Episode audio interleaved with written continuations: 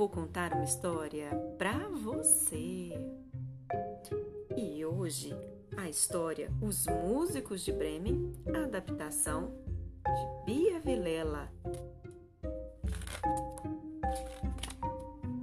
Era uma vez um burro, um cão, um gato, um galo. Eles não se conheciam, mas suas histórias eram parecidas. O burro não puxava mais a carroça como antigamente. O cão se esquecia de latir para estranhos. O gato não caçava mais ratos e o galo só cantava em hora errada. Desprezados pelos seus donos, procuraram outro lugar para morar. O burro escolheu a cidade de Bremen. Lá tentaria a sorte como músico. Na estrada encontrou o cão, depois o gato e, por último, o galo. Decidiram formar uma banda para se apresentar juntos. E assim foram andando e cantando e rindo e cantando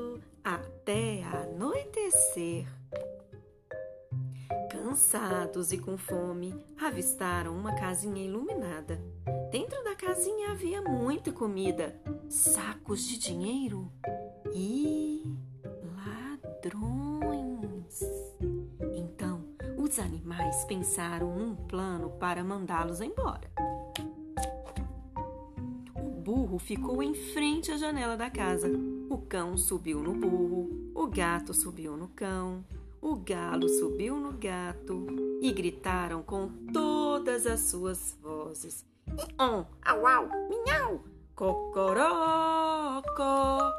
On, au, au, minhau, cocorocó. Os homens saíram dali o mais rápido que puderam. Os animais entraram, comeram e foram dormir. Mas os ladrões não se conformaram.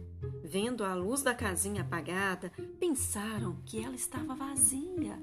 Um deles entrou primeiro, pisou no rabo do gato, que miou assustado, acordando os companheiros. O galo bicou, o gato arranhou, o cão mordeu e o burro deu coices, jogando-o longe. Os ladrões correram apavorados. Nunca mais ninguém soube deles. O burro, o cão, o gato e o galo decidiram ficar por ali. Cantavam e tocavam suas músicas e sempre se apresentavam em Bremen.